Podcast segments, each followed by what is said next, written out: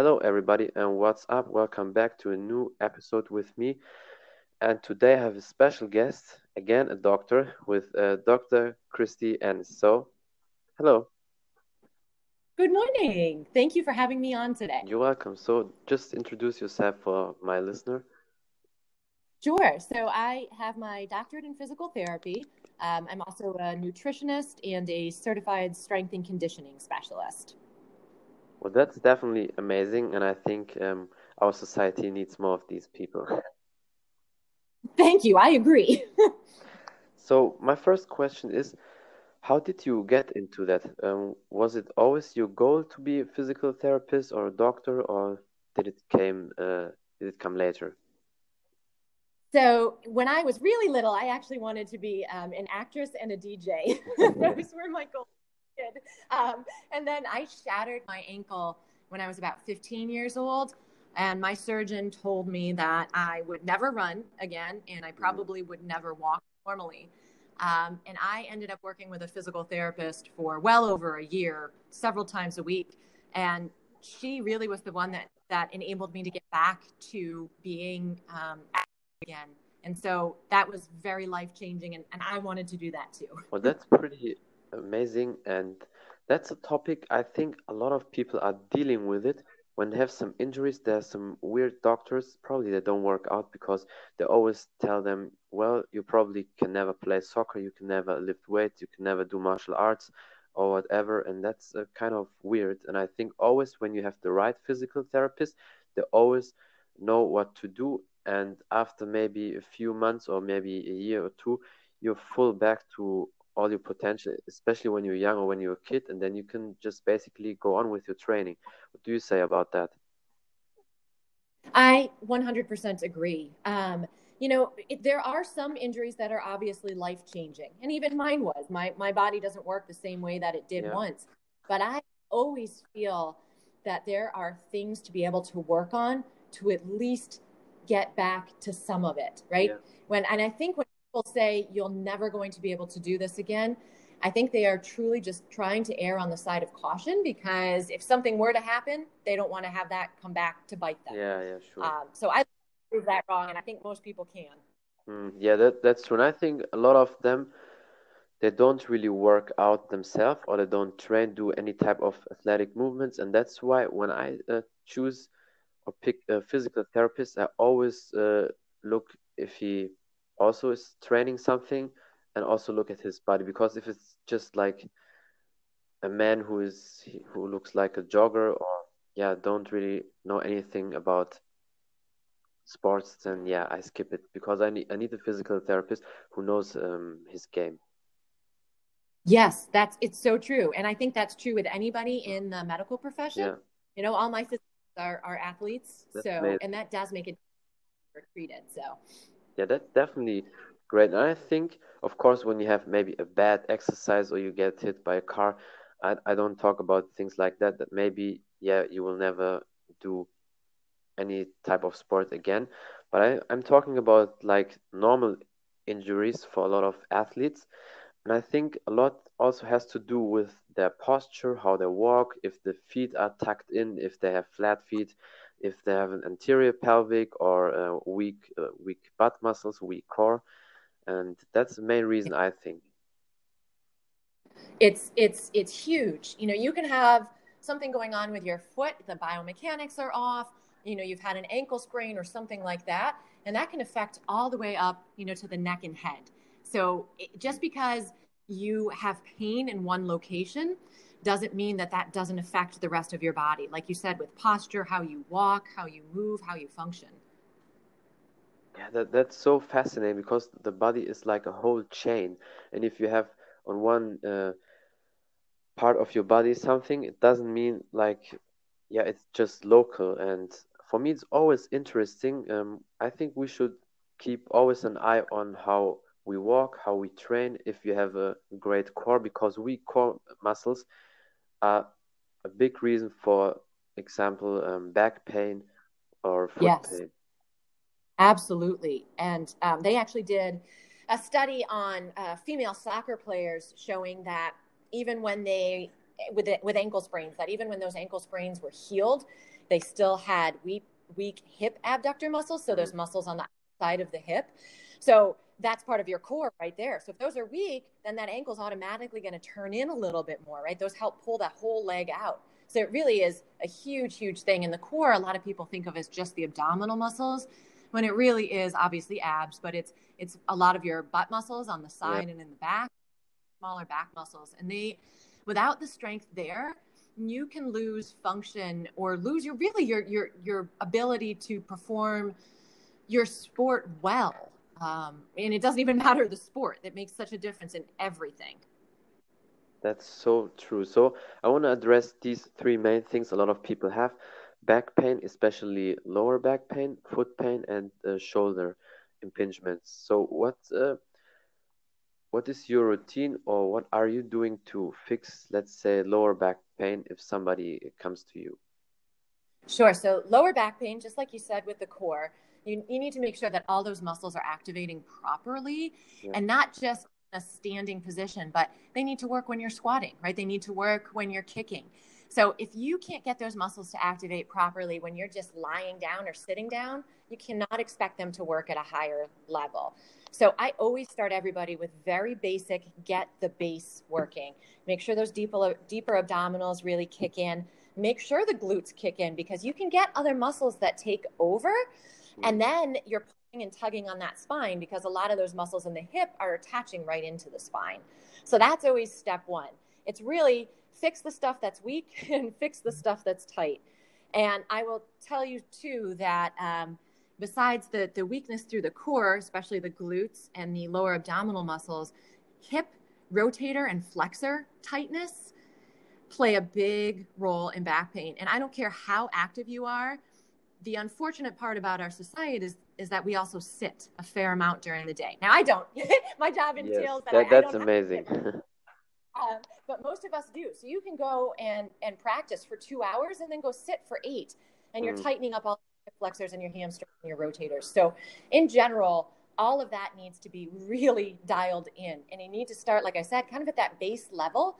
And then work yourself up into a more functional level. It's always exciting because you want to get right into the functional exercise and and you know do all the fun stuff, but you, you can't run before you walk generally and the same thing works with the with the muscle function too that's that's pretty interesting because I think I always say uh, sitting is like the new smoking because we yeah. at least I mean if somebody has a standing job that's great he can be happy even maybe it doesn't feel that way but it's definitely but, perfect but, because we sit between 8 and 12 16 hours sometimes a day and that, that's uh, crazy so I definitely also changed that because even if I train every day, I still felt like these eight hours sitting is definitely not good. So I have to change. What I do is like sitting in a squat, just sitting on the floor, sitting in a split, whatever, and just really, really less time sitting on a chair. I think that's definitely bad for.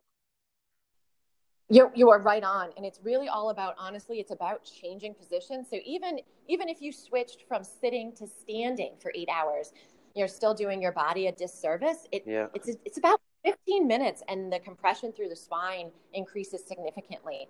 So by exactly what you're saying, you know, switch, sit in a split, do some, you know, lunges, go ahead and stand up for a little bit and then go ahead and sit back down and then sit on a ball, do some pelvic tilts, you know, if you can frequently change the motion that you're doing during the day, even it doesn't mean you have to get up and walk for seven hours, but just even by changing those motions, positions you're much, much better off.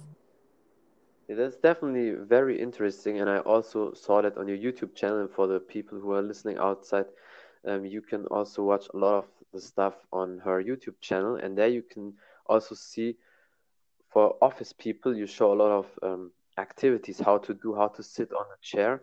And that's definitely very helpful. Yes, yes. And because, again, right, we all, as much as we want to be athletic during our free time, we have the rest of our life that we have to think of. That's definitely true. And so, next to uh, foot pain, what do you do when people have foot pain? Do you check the foot, how the position is, if it's tucked in or outside? What do you check there? Yes, but I will tell you right now that a lot of times foot issues stem from the hips. So it can look like I kind of said this before with the ankle sprain, but it can look like you're rolling your foot in and you might have flat feet. But again, if those hip muscles are weak, or if your internal rotator muscles of the hip are tight, you're automatically roll that foot in more. If your calf muscle roll that foot in more because you can't advance over that foot. So that gets even worse, obviously, right? Once we add in more advanced motions with that. So step one, honestly, is looking at the hip. Is if you just throw an orthotic or just work on some foot exercises and you don't address the hip, if that's the cause, you actually can make things worse um, and then cause hip pain too, for that matter, sometimes knee pain. So that's always step one. Um, step two, like I said, is, is that lower leg. So the calf and the Achilles, are those really restricted? And usually I find that they are whether it's flat feet or whether it's high arches. Um, and then that makes a difference too. If you have high arches, you have what's called a rigid foot.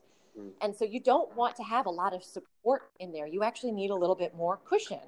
Where versus when you have a flat foot, that's that's what we refer to as a floppy foot. And that's the foot that needs have a little bit more strength and stability. So then that would be more of a foot strengthening exercise along with the hip stuff.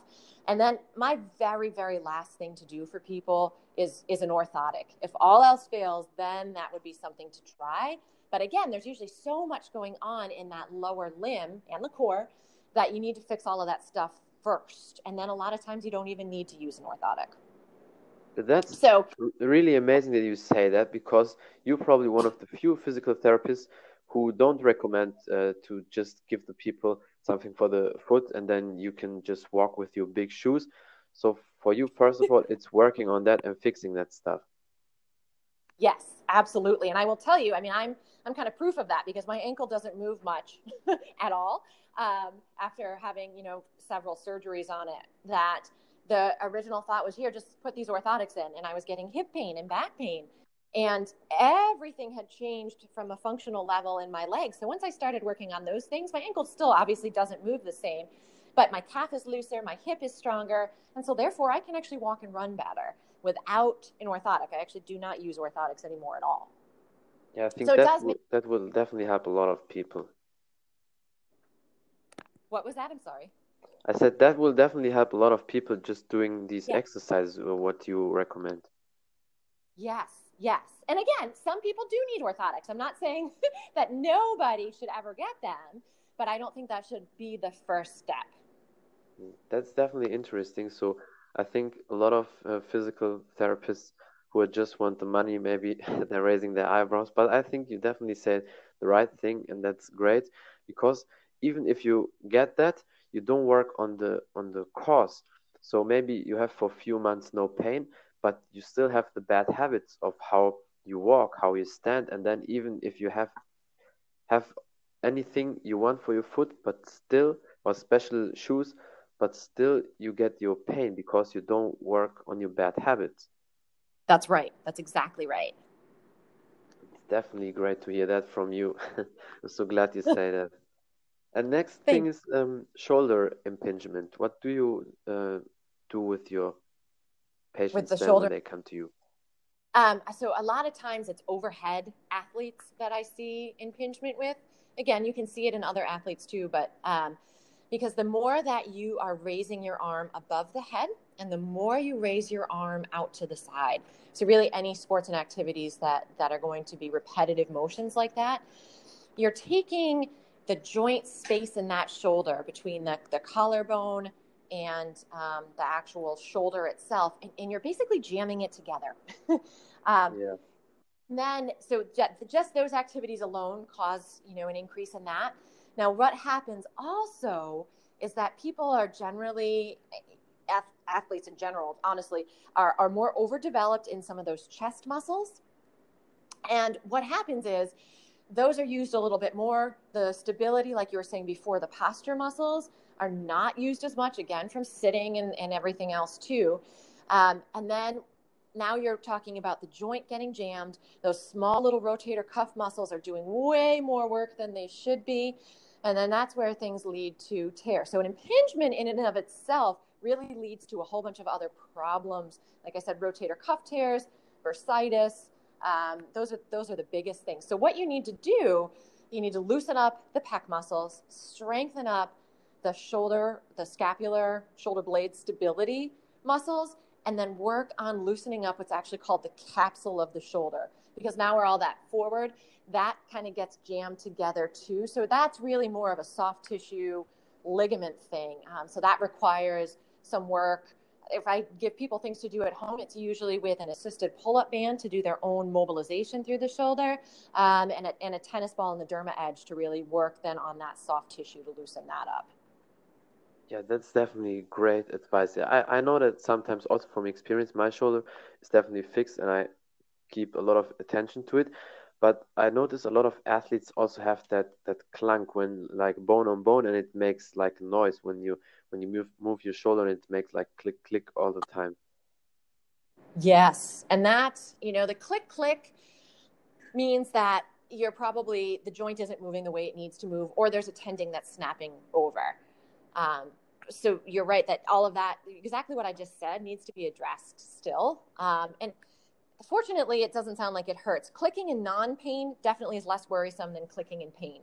yeah, that's that's definitely true. Sometimes also even if you do it with your fingers, it's just it's not dangerous. It's just there is air between uh, the bones, so that's okay. But if you have pain, you definitely need to go to a doctor or physical therapist. I would say.